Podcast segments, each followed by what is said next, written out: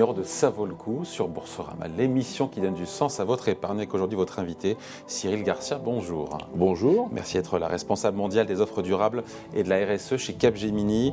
En quoi la RSE, le SG, l'environnement, le social, la gouvernance, euh, c'est très important pour Capgemini? En quoi c'est plus important que chez vos compétiteurs? Parce que tout le monde dit que c'est important aujourd'hui. Tout le monde dit que c'est important, à juste titre. Comment on le prouve alors? Chez nous, ça vient, de, ça vient de très loin et ça, vient, ça a démarré il y a très longtemps, puisque vous savez qu'on est un groupe euh, mondial, ça veut dire exposé à, 50 pays euh, et exposé à beaucoup d'attentes euh, de nos collaborateurs, euh, de nos partenaires sur ce sujet-là. Et la particularité du groupe Capgemini, c'est de s'occuper de son exemplarité, d'être chaque jour plus vert, d'être plus respectueux de l'environnement et aussi d'aider ses clients à progresser dans le combat contre les émissions carbone. Bon, justement, en matière de climat, vous visez le zéro émission euh, de CO2 bien avant 2050. Je crois que vous avez l'objectif pour 2040. C'est ça. Euh, on parle de l'ensemble des scopes, c'est-à-dire que euh, vos, émissions à la fois de CO2 direct, le groupe, indirect, les fournisseurs, les clients, parce qu'on sait que le scope 3, notamment les clients, c'est là où c'est le plus difficile. C'est là où c'est le plus difficile et c'est là où... Euh, c'est en même temps, c'est du business pour vous. C'est du business. Euh, c'est une dimension sur laquelle on a pris des, on a pris des engagements euh, pour, pour, en disant dans les, pour les, 3-4 années qui viennent de l'ordre de 10 millions de tonnes. et puis sur, le, sur la, les émissions du groupe, effectivement, on a un passage entre guillemets, maintenant à court terme, à, 2025, euh, pour être carbone neutral. Pour le groupe, donc pour le groupe, 1. Scope 1 Après, c'est plus facile parce que vous n'avez pas d'usine. Alors, c'est vrai qu'on n'est pas euh, un gros industriel. Euh, néanmoins, on a 360 000 collaborateurs qui voyagent beaucoup. Donc, cette dimension-là est, est, importante. Et Comment ils voyagent d'ailleurs aujourd'hui? Comment ils voyagent aujourd'hui? Aujourd'hui, ils continuent à voyager en avion, de plus en plus en train. et puis, on a pris la décision de limiter assez drastiquement les, les, déplacements, puisque les engagements qu'on a pris euh, ont été pris par rapport à l'année 2019, qui est une année assez haute, hein, c'est une année de, de, de, de, forte consommation de voyages. Donc on est de plus en plus, ça fait partie du programme qu'on a lancé, de réduction euh, du voyage ou de passer par des modes, entre guillemets, alternatifs ou hybrides. Comment être sûr euh, d'être en, 2040 euh, zéro émission nette de CO2 sur le scope 3 Enfin, c'est ce, ce, scope 3. Ce sont vos clients, encore une fois. comment, comment on fait pour agir sur ces clients, euh, même si c'est de l'activité en plus pour vous alors, sur, le, sur le, les clients, c'est, je, vais, je vais dire une chose un peu, un peu brutale. C'est assez simple parce qu'il y a deux grands, deux grands sujets d'action leur programme de transformation durable. Tous nos clients aujourd'hui ont mis la transformation durable à leur agenda stratégique. On parle des grands groupes. On parle des, grands groupes, mais on parle aussi des groupes euh, moyens. Euh, ça veut dire des feuilles de, transformation euh, net zéro avec des étapes intermédiaires. Et ça veut dire aussi des programmes ciblés sur leur supply chain, sur leurs opérations informatiques, sur leur chaîne d'approvisionnement, sur les opérations informatiques et sur la façon de collecter en permanence la donnée sur toutes ces dimensions.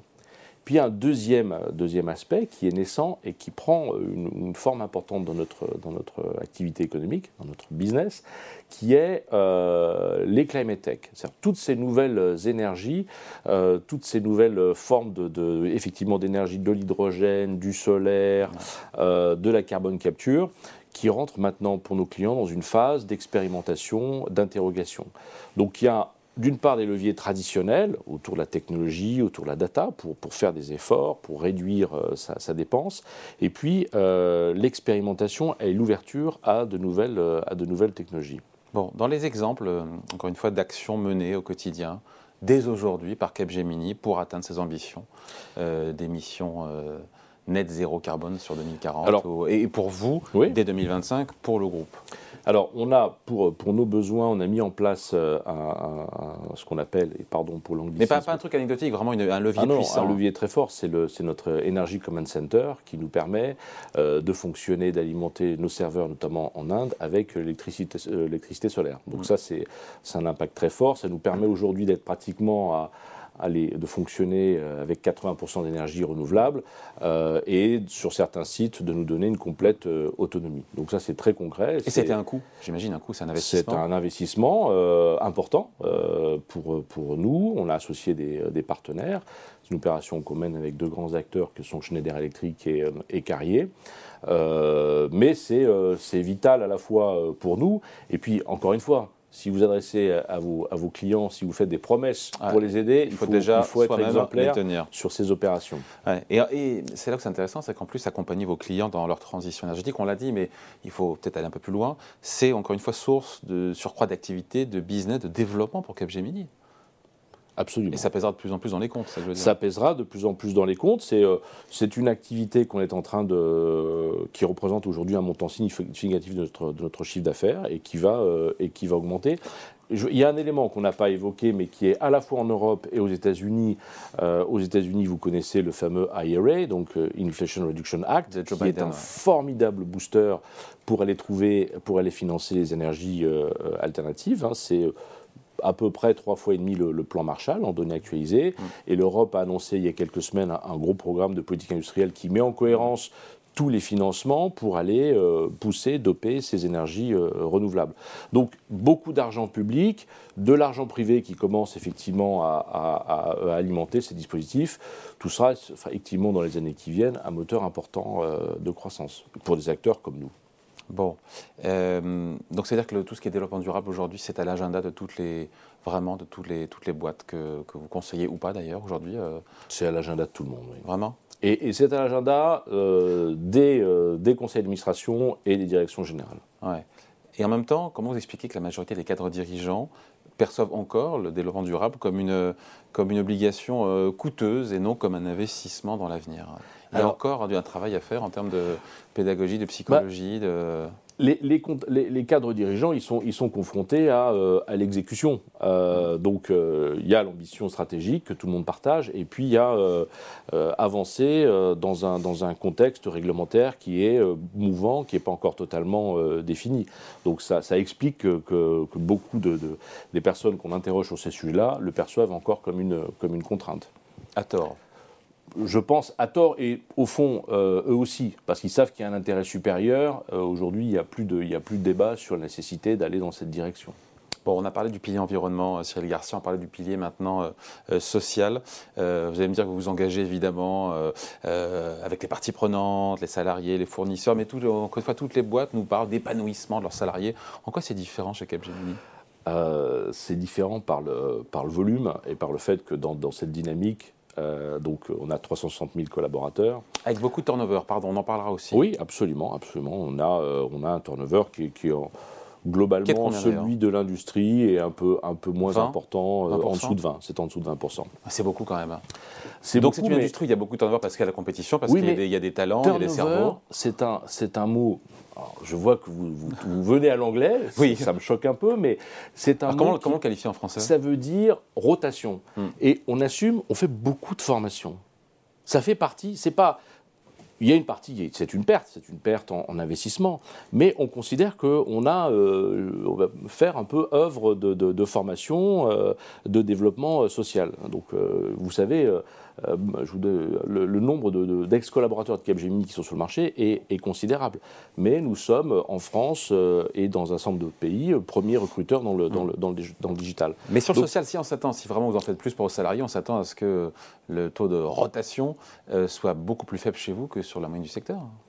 Le, on, encore une fois, on est exposé dans, dans, 50 pays, donc il y a des différences qui sont très sensibles. Hein. Il est, par exemple, très faible en France, il est plus élevé euh, aux États-Unis. Faible en France, euh, c'est-à-dire que les, les, collaborateurs restent plus longtemps. J'ai compris ça, mais les Donc, chiffres. Euh, il est en France, il est moins de autour de 10%, donc ah, très en dessous de, des normes de l'industrie. Mais après, si vous voulez, on, est aussi dans un environnement où on est ouvert, on apporte de la formation, de plus en plus chaque année, ça fait partie de notre programme d'inclusion. Euh, et puis, bah, chacun euh, arbitre dans sa vie professionnelle. Mais on, euh, prend des engagements, pas pour garder les gens pour toujours, on prend des engagements pour dire, à court et moyen terme, chez Capgemini, vous aurez des formations, vous, vous, avez vous pouvez prendre l'initiative sur, le plan, sur le plan social notamment. Bon, sur la parité homme-femme, on est où chez Capgemini? 40% c'est l'objectif de femmes d'ici 2025. On, on est à combien aujourd'hui? Ça s'approche. C'est vrai? On est très proche de l'objectif On est très proche de l'objectif. Alors, on a 40% pour l'ensemble de, de, la population du groupe, et puis, euh, et puis on a un chiffre de 30% pour les femmes, euh, pour les, pour les dirigeants. Donc là, on est. Euh, Donc l'effort à faire, il est sur les, le top management. Je pense qu'on sera à l'objectif de, de, 40%. Bon, dernier point à voir ensemble, Cyril Garcia, sur la rémunération. Les rémunérations des collaborateurs, quel que soit leur niveau dans la hiérarchie, à quelle hauteur c'est indexé sur des critères extra-financiers. Alors, est-ce que, là euh, encore, euh, il y a des ambitions, vous êtes déjà un bon élève? Voilà, quels sont un peu les chiffres et les, et les objectifs? C'est important, il faut être cohérent. Donc ça veut dire que tous les directeurs associés, ou ce qu'on appelle avec cet horrible mot les VP, les vice-présidents du groupe, ont cette année un objectif dans leur rémunération variable. Vous savez que Capgemini est un, pionnier dans la, mise en place d'une rémunération variable. Hein. Donc, mm. c'était notre fondateur Serge Kampf qui a mis en place euh, ce système au début des années 70. Donc, c'est une part significative. Et ah, dans cette part significative, c'est-à-dire ça peut aller jusqu'à 30-40% ah, hein, de votre revenu, euh, indexé sur des critères non financiers. Et donc il y a dans cette, euh, dans cette part variable des critères ah, pas la marge, hein. non financiers euh, liés à notre politique ESG, que ce soit sur les questions de diversité, ça c'est automatique. Et puis sur les questions d'engagement et de développement de notre activité avec les clients sur ce volet ESG. Tout ça est cohérent. J'espère. J'espère. Et ça sera de plus en plus parce que vous avez vu qu'un certain nombre de normes, les normes européennes CSRD, vont, vont, nous amener à être encore plus transparents, à donner plus de profondeur sur nos engagements. Allez, merci beaucoup Cyril Garcia, donc responsable mondial des offres durables et de la RSE euh, chez Capgemini. Merci à vous. Merci. Alors, faut-il ou pas en avoir en portefeuille? C'est parti pour l'œil du gérant.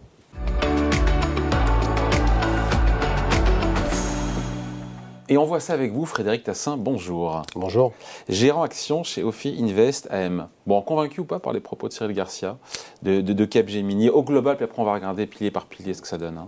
Oui, ça corrobore assez bien ce qu'on pense euh, de l'entreprise, hein, plutôt en avance, euh, notamment sur toute la partie, euh, toute la partie climat-environnement, avec quand même pas mal de fer au feu hein, pour faire évoluer les choses en interne, mais également pour aider les clients en externe à évoluer euh, et devenir plus, plus vertueux. Donc euh, oui, plutôt, euh, plutôt convaincu.